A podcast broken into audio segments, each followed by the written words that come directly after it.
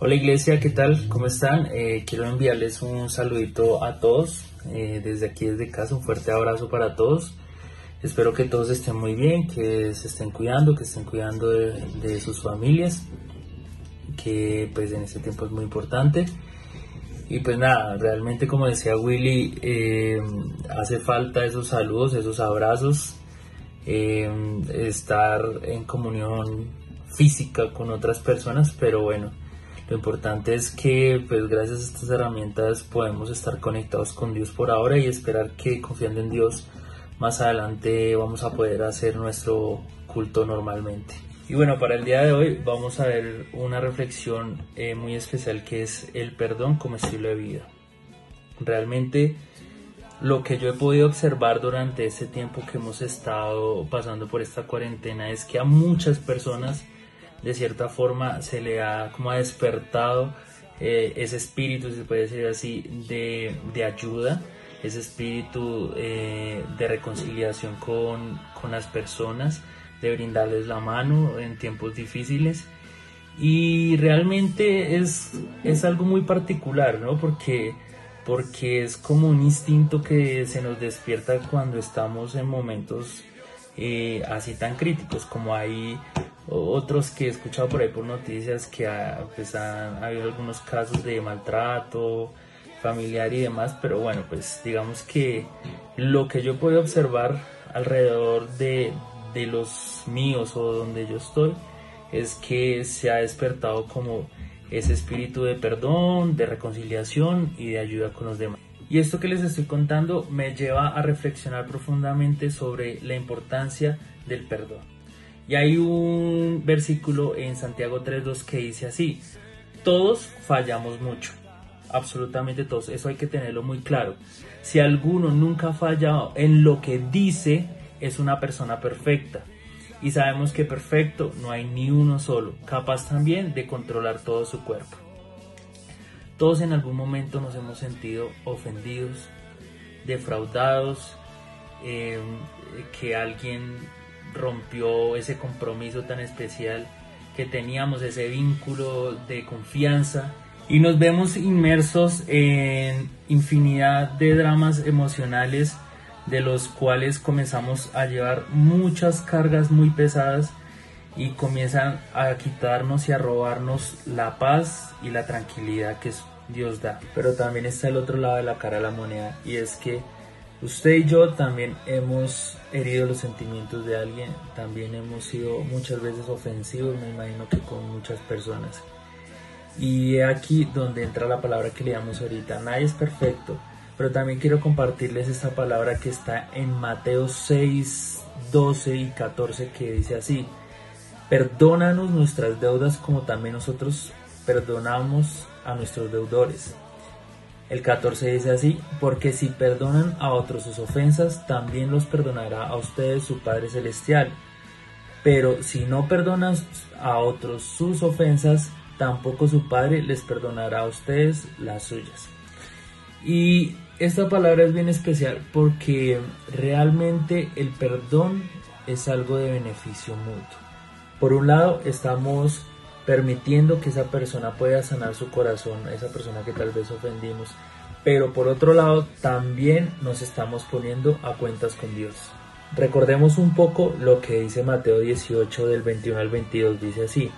Pedro se acercó a Jesús y le preguntó, Señor, ¿cuántas veces tengo que perdonar a mi hermano que peca contra mí? ¿Hasta siete veces?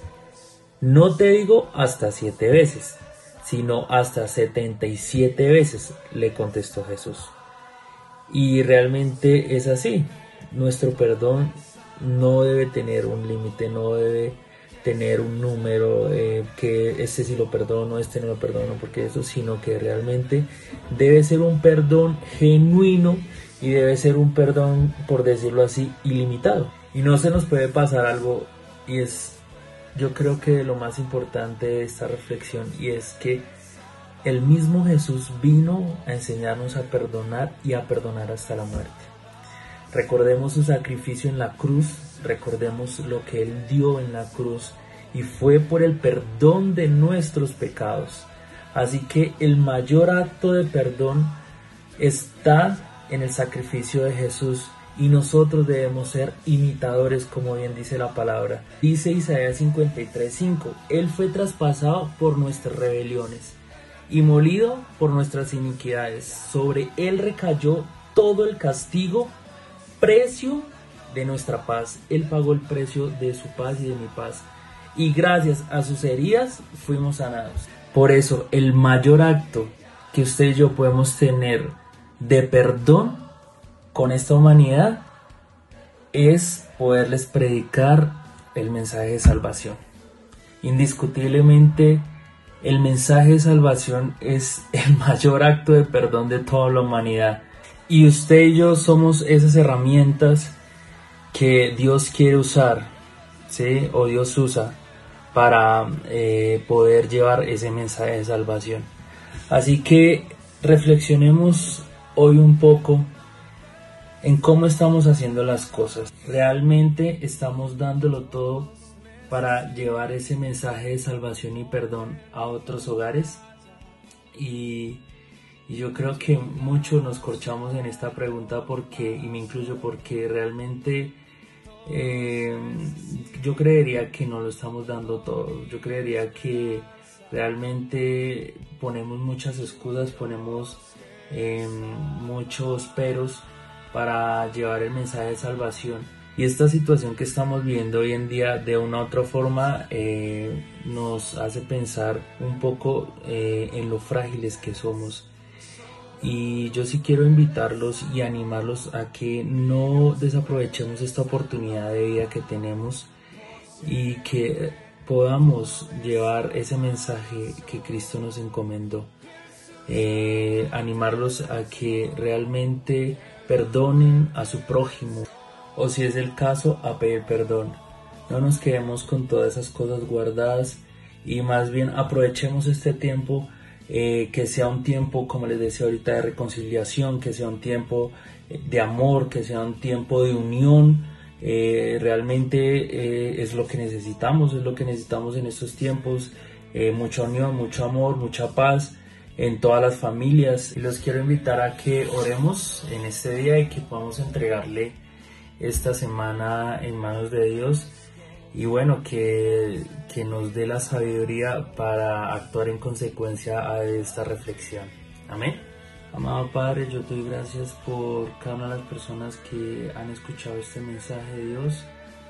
Padre, que tú nos des la fortaleza, Dios, todos los días para afrontar esta situación Amado Dios Señor, eh, sabemos que muchas veces también nos cuesta perdonar inclusive a nuestra propia familia o muchas veces también nos hemos sentido heridos por personas, pero hoy decidimos perdonar Señor, hoy decidimos limpiar nuestro corazón de, de todo eso que nos ha lastimado Dios.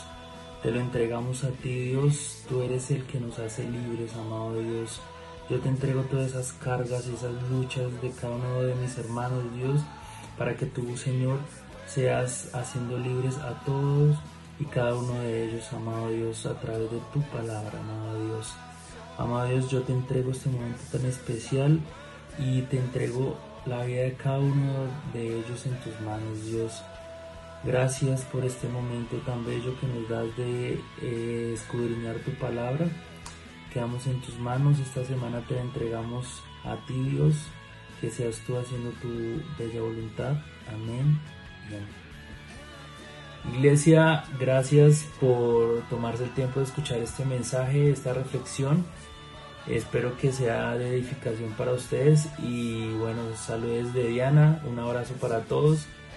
Eh, se les quiere mucho y esperemos podernos ver pronto, pronto, pronto, pronto, pronto eh, para podernos dar un abrazo, para poder compartir anécdotas, bueno, todo eso que, que hacíamos normalmente los domingos.